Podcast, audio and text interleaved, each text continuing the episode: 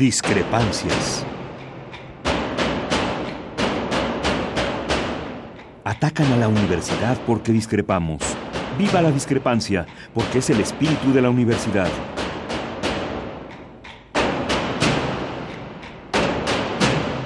Martes de Discrepancias. Conduce Miguel Ángel Velázquez.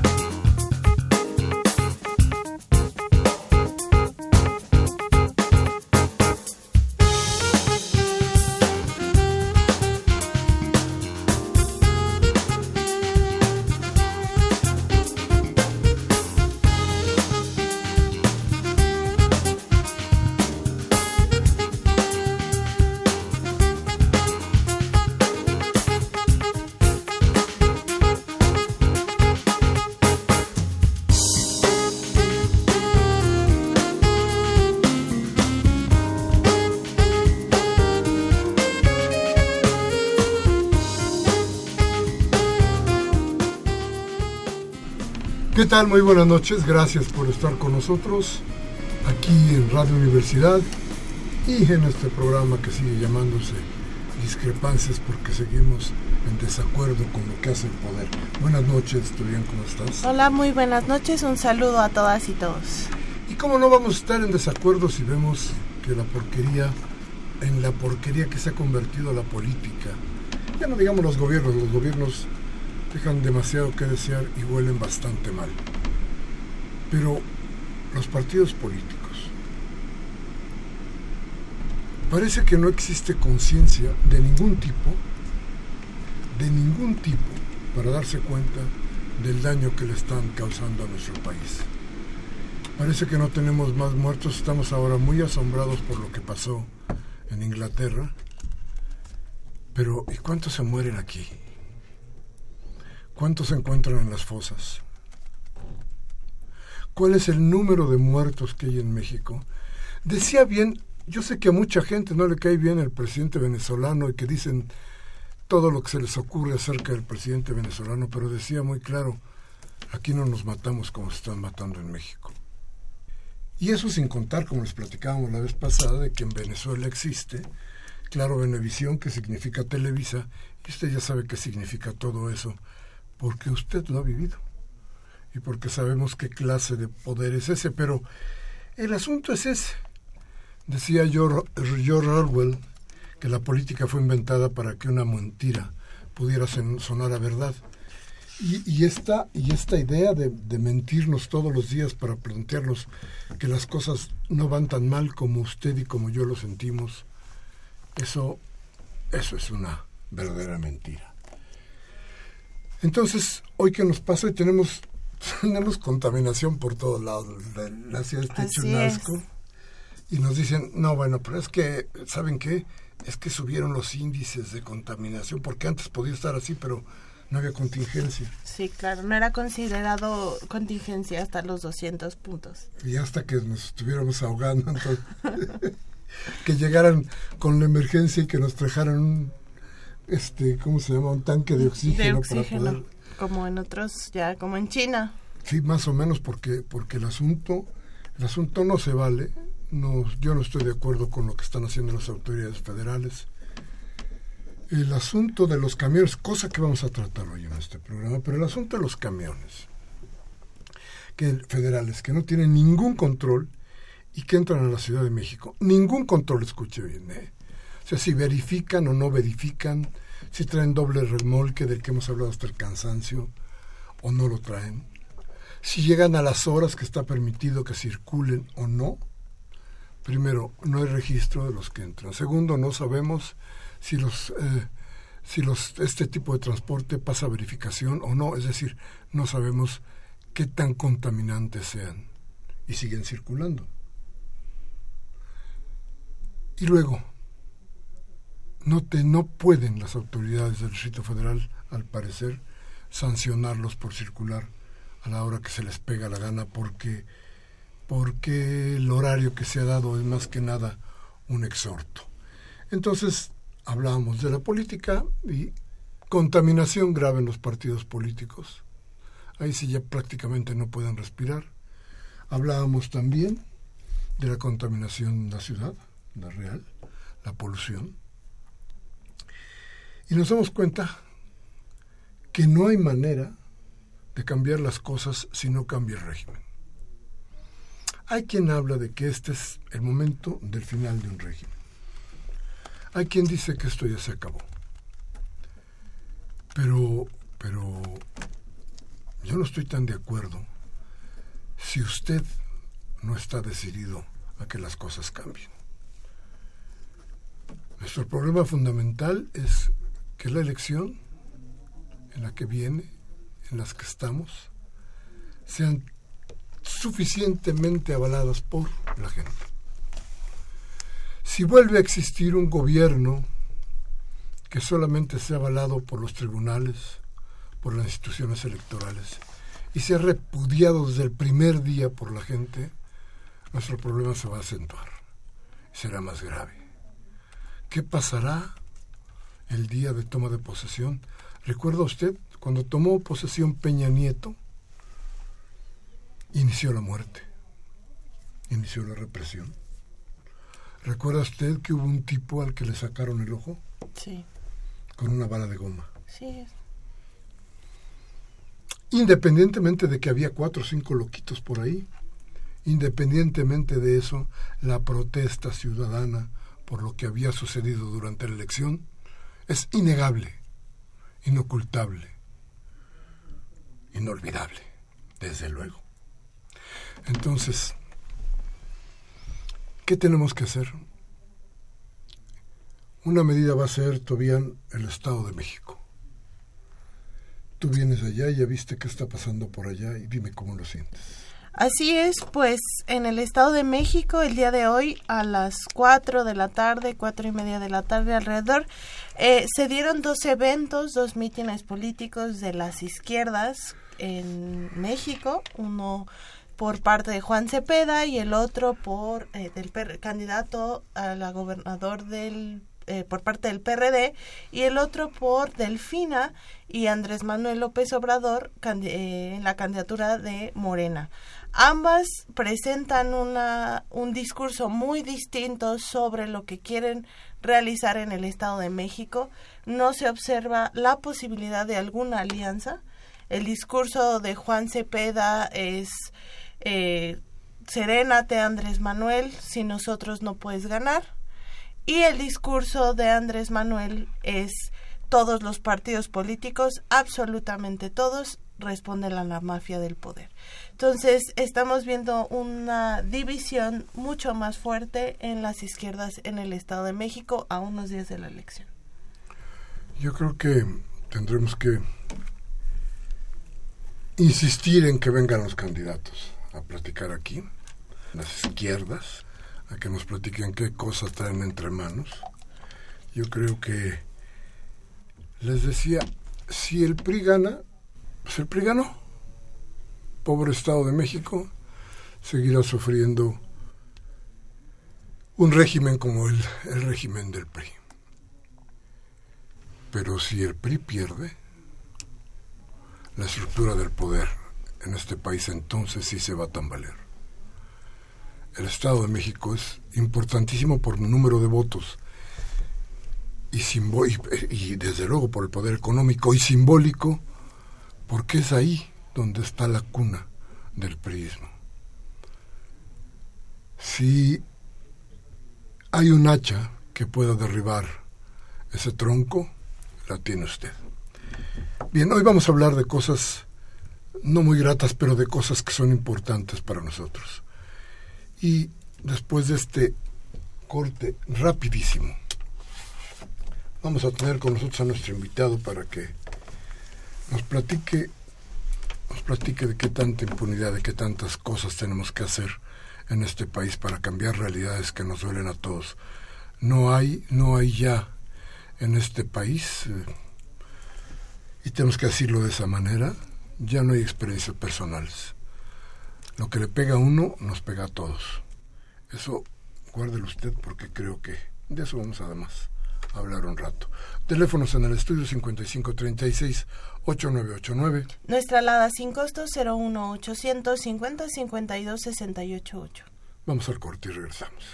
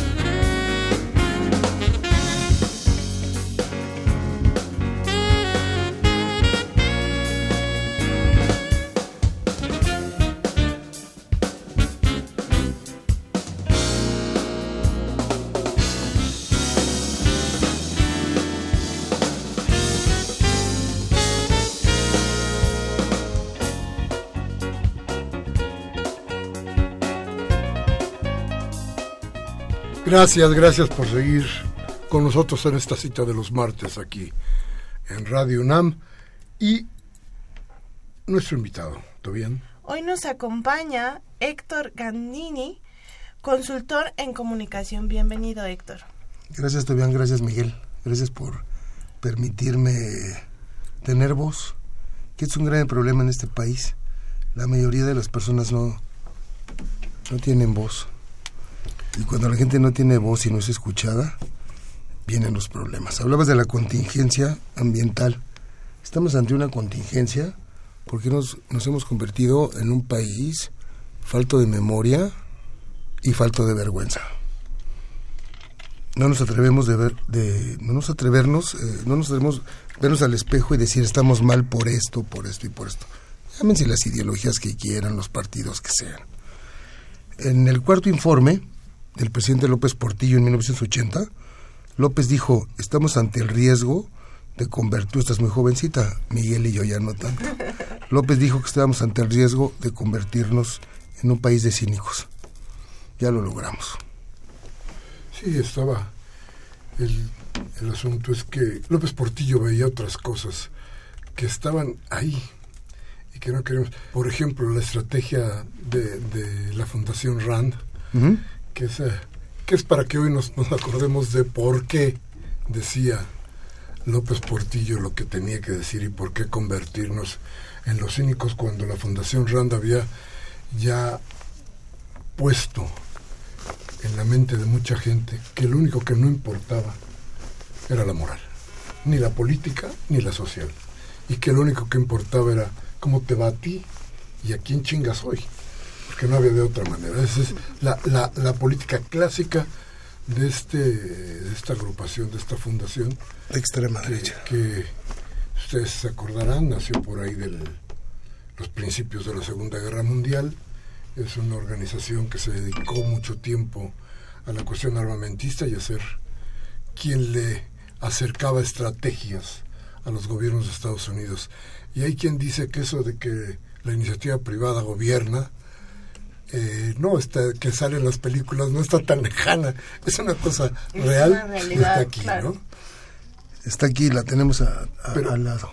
pero hoy independientemente de que esto es parte de nuestra vida y parte de lo que hace eh, Héctor Gandini Hoy vamos a hablar de otra cosa.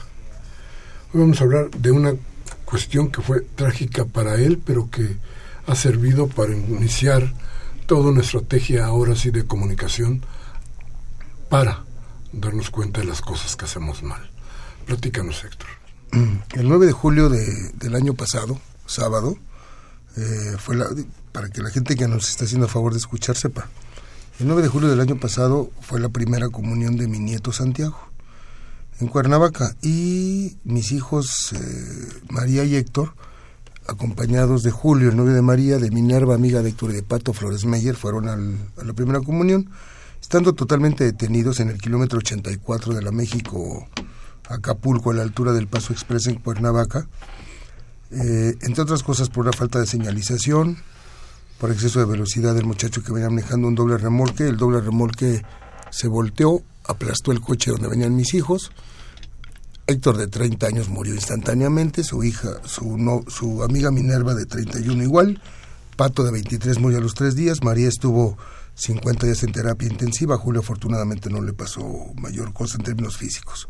Arrolló a tres o cuatro coches más, murió un bebé en otro coche. Ese es el hecho.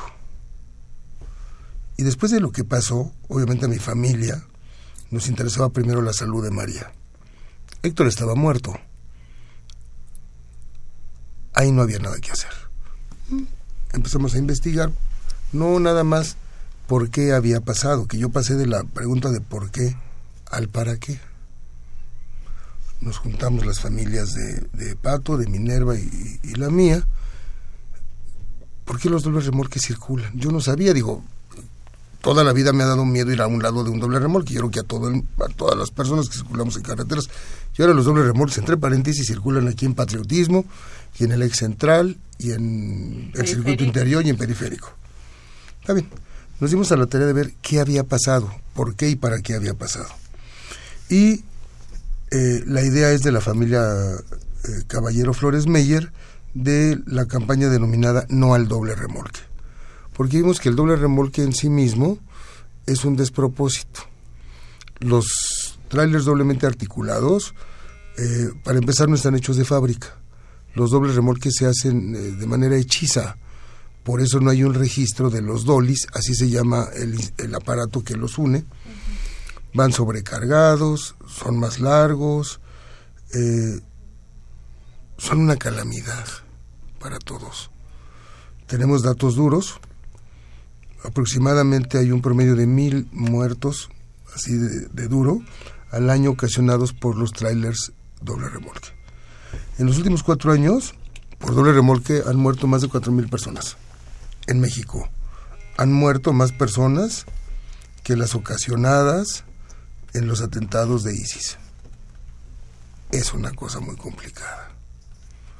Es un problema de intereses económicos, por supuesto donde están inmiscuidas las autoridades federales, las autoridades estatales, las autoridades municipales, algunos transportistas y algunas industrias. Las industrias tienen nombres y apellidos. Se llaman Bimbo, se llama Coca-Cola, se llama Sabritas, se llama Cemex, se llama Corona, eh, las lecheras y las autoridades que son servidores públicos, por principio de cuentas también tienen nombre y apellido.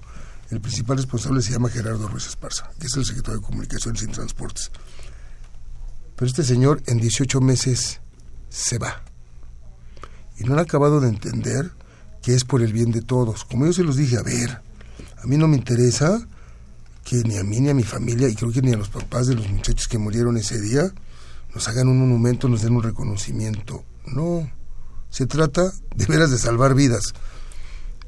El jueves santo de esta Semana Santa hubo un accidente en la carretera siglo XXI, en Michoacán, que iba donde una pipa doble remolque cargada con más de 50 mil litros de turbocina impactó de frente a un autobús de pasajeros. Murieron 28 personas. Los papás de Salma, que es una niña de 17 años que falleció, los conocí hace aproximadamente un mes, estamos haciendo causa común. Hoy me habló una señora de Querétaro, donde su hijo perdió la vida por un doble remolque que lo impactó de frente en la misma carretera, murieron cuatro personas más. Yo hice la pregunta en el Senado de la República, cuántos más, cuántos más necesita uno, el presidente de la República, para decir basta, cuántos más necesitan los legisladores para dictaminar, porque hay casi 10 o 12 iniciativas en los congresos locales y en la Cámara de Senadores y de Diputados, para decir basta. Y los dobles remolques no pueden circular en México. Tengo datos concretos. En Estados Unidos circulan dobles remolques en algunas carreteras, sí, que son especiales para dobles remolques. Los dobles remolques que circulan en Estados Unidos pueden llevar hasta 40 toneladas de carga en dos cabinas que pueden medir hasta 24 metros. En México se permiten hasta 75.5 toneladas en dos cabinas que miden 32.5. En Estados Unidos como en Australia, nada más se permite que circulen en carreteras rectas y planas. La orografía de este país, la geografía y todo esto, no permite, no permite, es como querer aterrizar un, eso me dijo un alto funcionario de SST, es como querer aterrizar un jumbo, Miguel, en el aeropuerto de Cuernavaca. No hay manera, no hay manera. Es una cuestión de interés económico. Quiero comentar que hace aproximadamente dos meses, yo lo platiqué con los papás de Pato y de Minerva y de Julio, y decidimos otorgarle el perdón al chofer que venía manejando el tráiler, que aplastó a nuestros hijos. Dos veces que fui a Cuernavaca a firmar unos papeles, estaba yo con los abogados de la transportista y había un chavo que se nos estaba quedando mirando. Dijo, oye, ¿él quién es? Digo, es el chofer. Le dije, ven, vente a la mesa. Me dijeron, oye, no, vente a la mesa. Le dije, mira, tú no te levantaste, como dice hoy el clásico, no te levantaste con ganas de matar a nadie, ¿verdad? No eres un asesino. Eres parte de una cadena, que eres quizá la parte más delgadita, en la que tienes que drogarte, tomar café o cafeína o cocaína o, untarse chile habanero en los párpados para no cerrar los ojos y poder seguir manejando, porque es lo que hacen los choferes.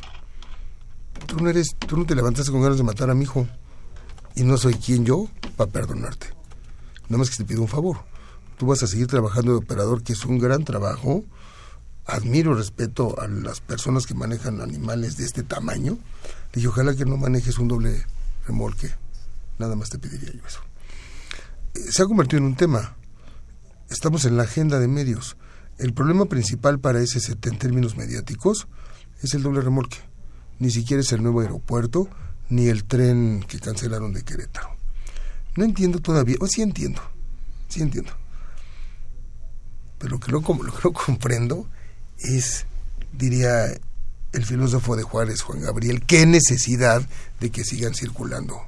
A ver, Miguel, Tobián, hemos circulado todos los días, vamos y venimos, y siguen circulando los, los autobuses. Yo les dije, cuando Ruiz Esparza dijo un despropósito, que iba a haber desabasto si no circulaban los dobles remolques. Y dije, ¿desabasto de qué? ¿De qué desabasto? ¿De papas? ¿De chelas? Si me gustan las cervezas, por supuesto. ¿De, ¿De, qué? ¿Desabasto de qué? no entienden. Aquí en la Asamblea Legislativa, un diputado del PAN, por cierto, el diputado Delgadillo, metió una iniciativa. Yo hablé con la gente del GDF. Le dije a la gente de Mancera, a ver, a ver, jefe de gobierno, póngase del lado de los ciudadanos. La otra vez conocí de manera este, casual a René Drucker. Y me dijo, oye, tú eres el del doble remolque. Así es. Me, me dice, yo creo que deberían de restringir los horarios. Le dije, yo estoy de acuerdo. Lo que pasa es que en este problema, en este país, a mayor regulación, mayor, corrupción. Dicen, no tengo nada contra los perros. Ah, claro. Muerto el perro se acabó la rabia. Tienen que tomar cartas en el asunto por el bien de la sociedad. Yo entiendo que a lo mejor de la noche a la mañana eh, es muy complicado prohibirlos, pero hay una, yo no soy abogado, soy comunicólogo, hay una figura que se llama vacatio legis, donde se publica una ley en el diario oficial y dice esta ley va a empezar a tener este, vigencia a partir de seis meses o de un año. Para que las empresas hagan logística y todo, me queda claro eso. La inteligencia es flexible fundamentalmente. Entonces, yo lo que digo es démonos un respiro y veamos por la sociedad. Yo no quiero que los empresarios pierdan. No, me gustan los empresarios ricos, está toda mal, está muy bien. Que paguen impuestos, que generen empleos las empresas socialmente responsables, como se dicen, porque ponen un trébol de cuatro hojas y no, cuando Ruiz Esparza dijo, el 80% de los accidentes ocasionados por doble remolque se deben a factores humanos. Y la gente que pensó, claro, es el operador. No, el factor humano es la codicia, es la avaricia, es el, es el no tener límites para ganar y ganar y ganar. No, yo entiendo que la buena vida es a todo dar, está bien, bien, pero a costa de que de vidas, ¿por qué me metí en esto? Es que si no se te hubiera muerto el lectorín, bueno, pues se murió. Y tengo un compromiso, y no quiero hacer dramas, por supuesto, de aquí al último de mis días con mi hijo, con mi hija, que hoy ahí va caminando poco a poco, con Julio, con Pato Flores Meyer y con la niña Minerva. Entonces esto nos hace bien a la sociedad, tomar un poco de conciencia, tener una, una, causa que es transversal, porque aquí no importa ni partidos políticos, ni cuestión de género, ni clases socioeconómicas. Esto nos hace bien a todos, porque si esto deja de pasar, pues vamos a andar con mayor seguridad por las calles y las carreteras de México. Fíjate que hay dos cosas que deben tomarse en, en, cuenta, independientemente de la corrupción, desde luego, que es un problema que, que impide que se solucionen los problemas de este como este. Pero bueno, a ver, para empezar las carreteras están hechas una porquería. Claro. Es imposible, no importa que sean rectas, ¿eh? Las carreteras están hechas una verdadera porquería. Y lo otro que a mí me mueve y que me deja, que de veras me, me conmueve mucho es cuando tú tienes conciencia, me dices, no es culpa, no, yo no quiero, yo no quiero, no estoy en contra de la iniciativa privada. Yo digo, ¿y la iniciativa privada? Pero la iniciativa privada sí está en contra de ti y está en contra de la mayoría de la gente de esta ciudad, de este país. Porque no solamente son los, no solamente son los dobles remolques. No solamente eso. Es la contaminación que no quieren parar. Es 20 mil cosas. Hoy había una declaración de un agente de la construcción que decía que han perdido quién sabe cuántos miles de millones de pesos por estos días de contaminación porque hay que parar las obras. Salí, tomé fotografías de todas las obras que siguen, o de una buena parte de las obras que están constantes y que no han parado. Qué bueno que tienes esa conciencia, qué bueno que tú hablas de, de perdón, qué bueno que sabes entender cómo son las cosas. Pero, pero qué mal que no nos demos cuenta que desde la iniciativa privada nace la corrupción, que desde la iniciativa privada se están haciendo estas cosas y que es la iniciativa privada la que requiere, urge que le pongan un alto. No me contestes, vamos a un a un rápido corte y regresamos inmediato a nuestros teléfonos 55 36 8989. Nuestra alada sin costo 01 850 52 68 8. Vamos al corte.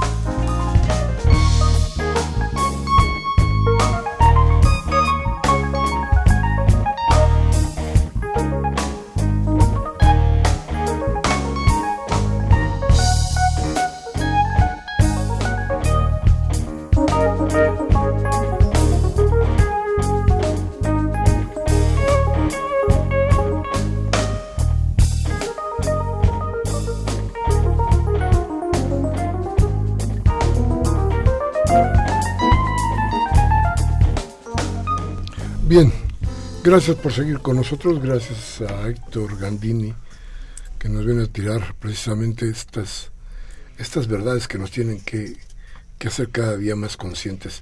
Y claro que qué buena la tolerancia, qué bueno que, que, tengas, después de todo esto que ha sucedido, que no te llenes de odio, pero, pero a ver, de pronto cuando tienes que reflexionar, no pegas de gritos en contra de la iniciativa privada que hace todas estas cosas, de pronto no te das cuenta que hay un gobierno, fíjate, tú recordabas a López Portillo,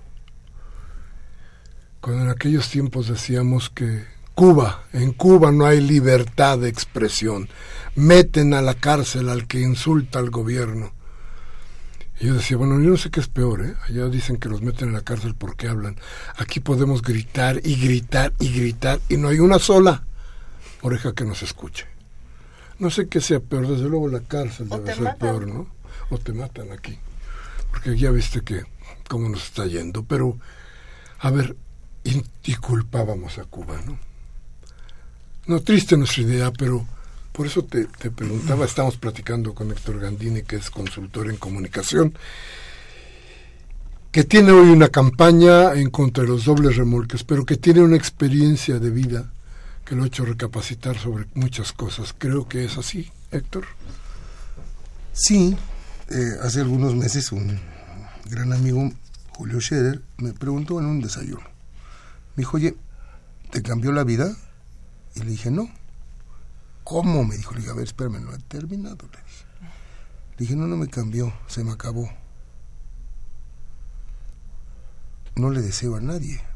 Ni mal, porque no me considero, no, no soy hermanito de la caridad, pero tampoco. Le dije, mira, perder un hijo es una cosa complicada. No se lo deseo a nadie.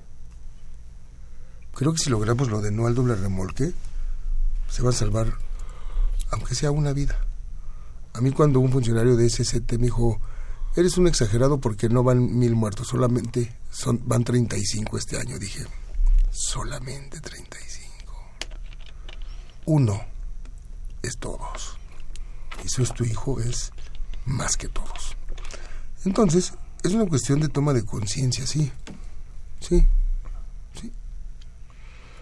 Y yo creo que esta, esta, esta causa en particular, como seguramente la tiene el señor Sicilia, o la señora Wallace, o la gente que está metida en todo esto, y que cada quien tiene sus causas y son perfectamente válidas, y por supuesto que legítimas, tenemos una, no quiero llamarla misión, tenemos un deber, una responsabilidad moral, ética, primero con nosotros mismos, para, para avanzar y para que esto no vuelva a pasar. Yo, yo no quiero, yo sé que desafortunadamente no es lo natural, pero muchos padres perdemos a un hijo.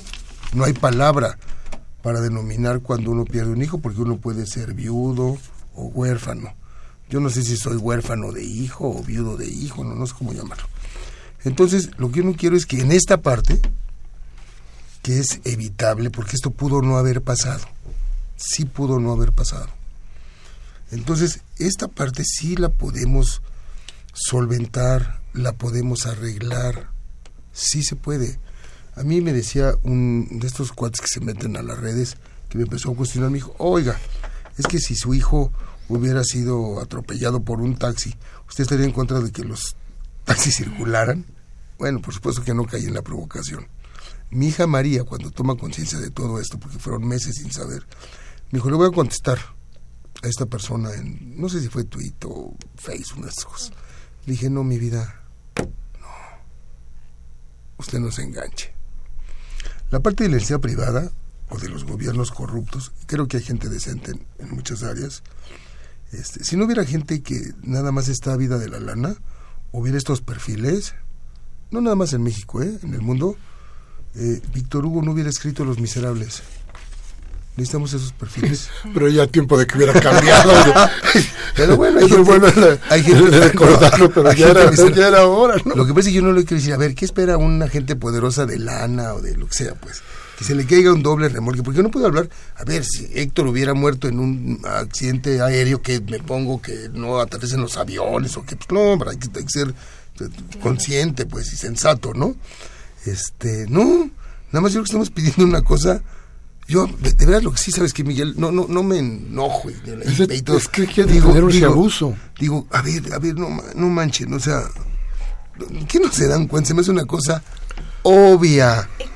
Y, y que además es lamentable los que cada vez que sucede una tragedia en este país, cuando le, uno le busca tantito, pertenece a una cadena de corrupción entre iniciativa privada, entre concesiones, relaciones entre APPs y todo lo que está sucediendo en todos los temas y lo que hemos visto con los asesinatos a periodistas, el, todo el movimiento de desaparecidos y ahora la experiencia que nos comparte sector, eso es lo que está de fondo, ¿no? Lo grave y lo podrido que está el país hasta en las estructuras más de lo que nos transporta la comida, donde en todo lo que... Es, eh, es, es, un tema. El presidente de la Comisión de Transportes de la Cámara de Diputados es un cuate que se llama Alfredo Rodríguez. Es panista, más allá de eso, ¿eh? Es panista. El secretario técnico es panista también. El secretario técnico está a favor del no a doble remolque. El presidente de la Comisión de Transportes, en una entrevista que estuve con él el año pasado, le dije, oye, yo sé que tú eres transportista, tienes trailers abiertamente. Y me dijo, sí, me dijo, pero le digo, ¿cuántos dobles tienes? Me dijo, son los menos. Le dije, de veras, de veras, tú te sientes muy tranquilo, tú y tu familia a un lado, al lado de un doble remolque. Me dijo, no, pero los intereses y, las, y la industria nos aprietan mucho. Le dije, ¿y por qué no tienes un poquito de carácter y te pones del lado de la sociedad y de la gente? No friegues. O sea, ¿con qué cara vas a ver a tus hijos cuando crezcan? Qué padre que tengas un chorro de trailers y LAN, está muy bien. ¿Y cuántos accidentes han participado tus trailers? ¿Y cuánta gente, no porque sean asesinos los, los traileros, ¿no? O sea, ¿con cuánta gente? O sea, ¿con qué cara? ¿Con qué cara? ¿Con qué cara Ruiz Esparza? O, varios diputados o senadores, eso, ¿con qué cara se levantan y ven a su familia y dicen, ahorita vengo, voy a chambear por el bien de la patria?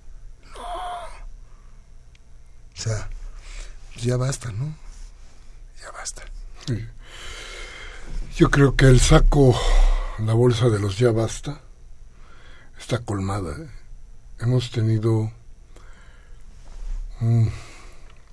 ¿qué podríamos decir? Una cadena de gobiernos que han ido llenando este saco de ya bastas y que no pasa absolutamente nada. Hoy, hoy el país tiene que darse cuenta de que tiene que cambiar no es estar en contra de los taxistas o de los o de, los de los o de los, eh, eh, no ni, ni ni de las compañías de aviación ni no no es estar en contra del abuso.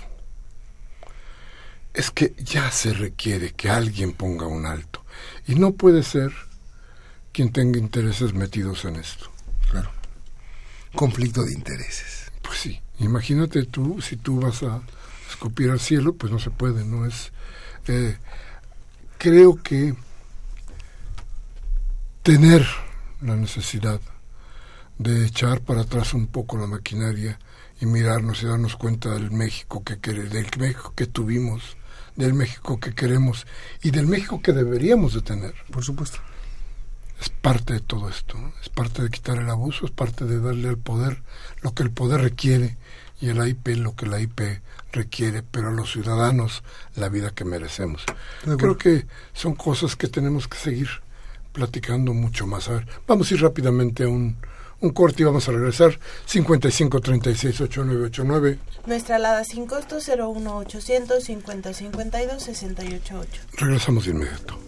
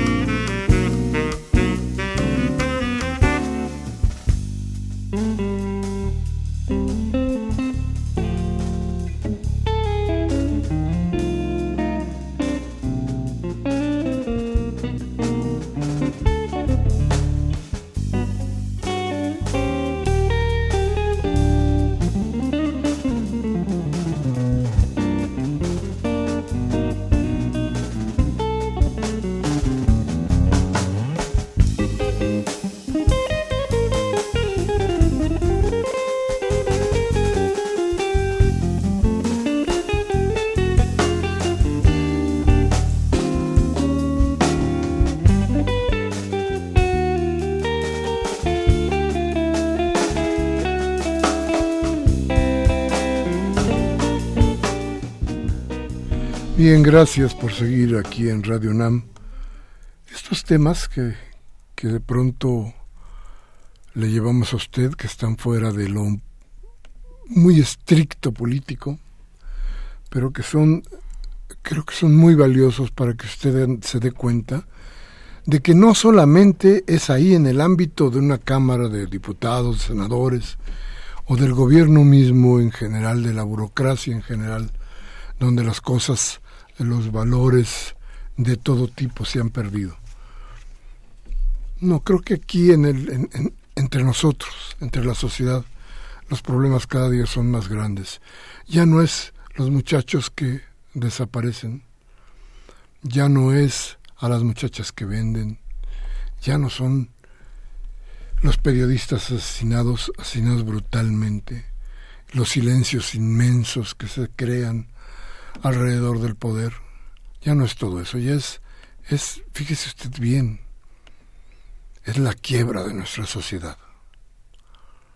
Nuestra sociedad se ha ido quebrando poco a poco y hoy esta sociedad quebrada requiere, necesita recomponerse.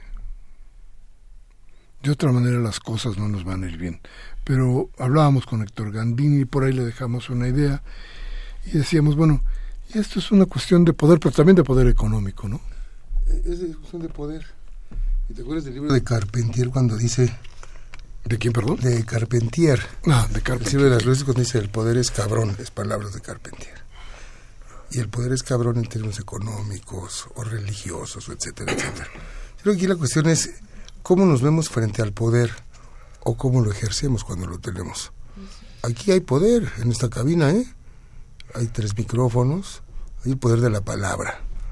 Y eso te implica un compromiso. ¿Qué vas a decir? ¿A quién te vas a dirigir? ¿Qué es lo que quieres exponer? Entonces yo creo que es una, cuestión de responsabilidad. En el ámbito de, cada cual, ¿eh? Yo tengo una responsabilidad, ustedes tienen otra, mis hijas tienen otra, mis nietos, en fin, pues, ¿no? Entonces es como nos vemos en esa parte. Y asumir un compromiso, punto. Y lo decíamos lo de la, lo de la IP, me han dicho, es que la IP, bueno, está bien, he trabajado algunas veces para la IP, pues, ¿no? En, cuestiones de comunicación. Tú lo sabes, trabajo para el gobierno, por lo que sea, pues, ¿no? Entonces es, ¿cómo nos vemos? O sea, ¿qué legado le vamos a dejar a la gente a la que queremos? O sea, vamos a decir un día, este, pues el deber cumplido, ¿eh? En términos de amor, de educación, de una serie de cosas, ¿no? Este tema del doble remolque, que es un tema que yo espero que ojalá no tarde más de un año o año y medio en que se tomen conciencia de, las cosas y espero que el día que lo prohíban, porque lo van a terminar prohibiendo, no me cabe la menor duda, ese día pues se acabó esta causa, ¿no? Ah, a ver, ¿a qué más le seguimos? ¿Cómo nos sumamos a la gente? ¿Cómo nos sumamos a la sociedad? A lo mejor en la medida en que uno sea feliz, que se tome, la vida nos tiene uno la obligación de ser feliz, sí estoy de acuerdo, en la medida en que no fastidies al de al lado, en esa medida. Sí, así es, y poner en la conciencia de la gente lo importante que cada vez que se viola una ley, que no se respeta un reglamento, que inicia una cadena de corrupción, como lo mencionabas en el caso del chofer de este doble remorque, hay vidas detrás. Claro no es solo dinero, porque generalmente cuando se habla de corrupción, en el cuando en las, discusiones del sistema anticorrupción ponían muchos números sobre costos económicos, pero hay que poner por delante las vidas de las personas. Y si no ponemos, no va a haber sistema democrático ni estructura de gobierno que alcance para la defensa de los derechos humanos si no comenzamos a romper este tipo de cosas. Estoy de acuerdo. Miguel decía las carreteras están destrozadas. Yo discutí un día con el director de la Asociación Mexicana del Transporte Privado, que fue creado por los industriales para defender primero el doble remolque. Y me dice este muchacho, me dice, es que el doble remolque destruye menos las carreteras que los sencillos. Dije, ah, cabrón, pero, pero ¿cómo si son 90, 75 toneladas contra 40 de un sencillo? Me dice, no, no, no, dice, es que se distribuye más el peso. Y me dice, y aparte, por ejemplo, las papas, así me dijo, ¿eh? pesan menos que el cemento. Dije, ah, cabrón. Entonces le dije, una tonelada de papas pesa menos que una tonelada de cemento. Ese fue el argumento, Miguel. Cuando acabó la entrevista ahí en Canal 11 dije, bueno, ¿este es idiota? Yo le digo con todo respeto, dije, a ver, papacito, le dije, bueno, o sea, ¿en qué cabeza cabe lo que me estás diciendo? Se me da pena porque te iba a agarrar a zapes. Este, me dijo, es que son los argumentos que tenemos. Entonces es de risa loca en esta parte, en esta parte de la industria, de, de, de una cadena así de impunidad y de corrupción. Aquí en el fondo, yo lo platiqué con Luis Castro, el presidente de Nueva Alianza, que muy gentilmente me habló. Nueva Alianza metió el tema para prohibir el doble remolque como iniciativa en los congresos de los estados. Y me dijo, oye Gandini, es que no es el cuestionamiento al doble remolque lo que estás haciendo. Le dije, claro que no, es un cuestionamiento al poder, por supuesto, reflejado en esta parte. Es como, no deben matar periodistas, claro que no, no, no deben matar a nadie, pues, ¿no? Pero entonces es un cuestionamiento al poder, al sistema, al régimen, que en el régimen estamos, a final de cuentas todos, es un, es un cuestionamiento al Estado mexicano, donde todos tenemos que ver la sociedad civil, los tres poderes de la Unión, e, e, en fin, pues no.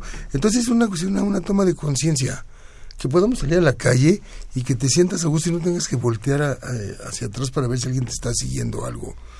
Que seamos libres de eso se trata. Que volvamos a ser libres.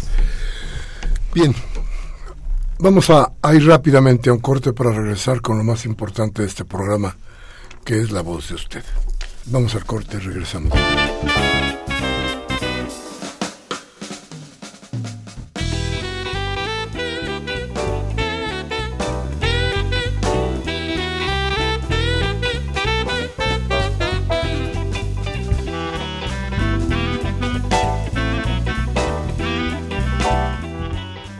Bien, gracias por estar con nosotros. ¿Tú bien? Nos llama Rubén Pinto de Catepec y nos dice, me pasaron a dejar la tarjeta rosa de Del Mazo, textualmente me dijeron que si ganaba me darían tres mil pesos mensuales, pero no estoy de acuerdo porque estoy con Morena. Con nombre y dirección, ¿eh? Everardo López de Coyacán dice, don Miguel Ángel, no sé qué está pasando en Radio Nam, que por un lado corren a la gente valioso como, como, como Pereyó, y en cambio mantienen a gente hipócrita como Germán Palomares, quien por cierto un día me prometió una audición para locutor y no le dio la gana cumplirme. ¿Qué opina al respecto? Híjole, pues mire, Marcelino, este, creo que cometió un error que no es posible que ni usted, ni yo, ni nadie podamos obviar.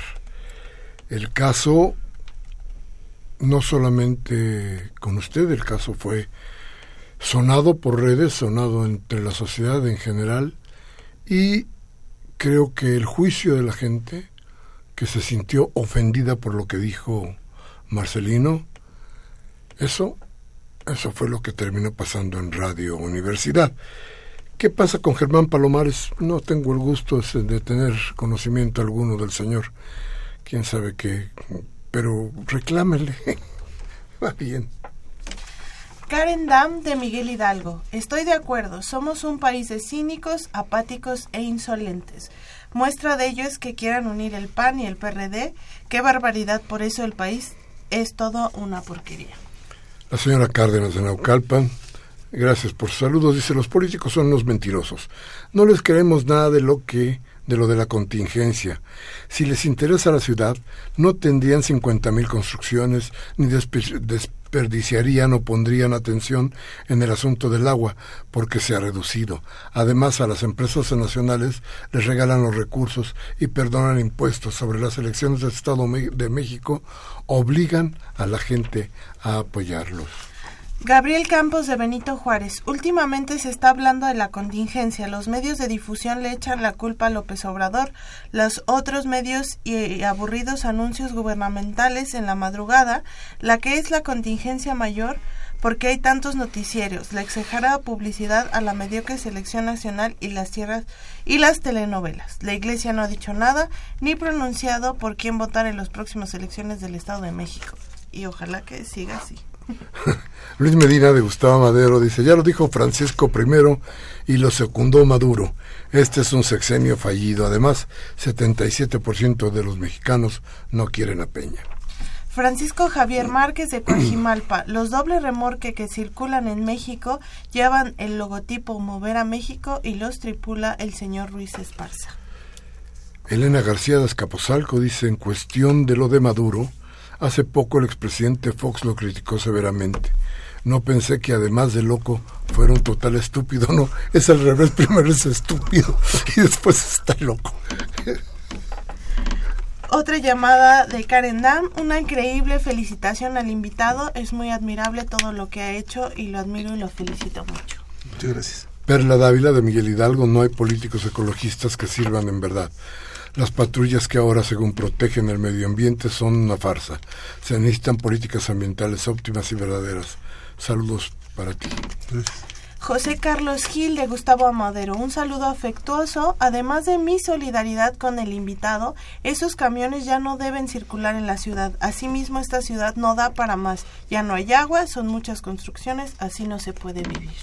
Manuel Munguía de Iztapalapa dice, tenemos la obligación de cambiar este sistema de estupidez, latrocinio y violencia de esa narcocracia guachicolera en la que los neoliberales conservadores nos han robado todo. No se debe permitir más expropiación ni expoliación, no debe hacerse más cómplices ni alianzas entre los partidos que quieren una segunda vuelta. Muera la monarquía fascista y sangrienta.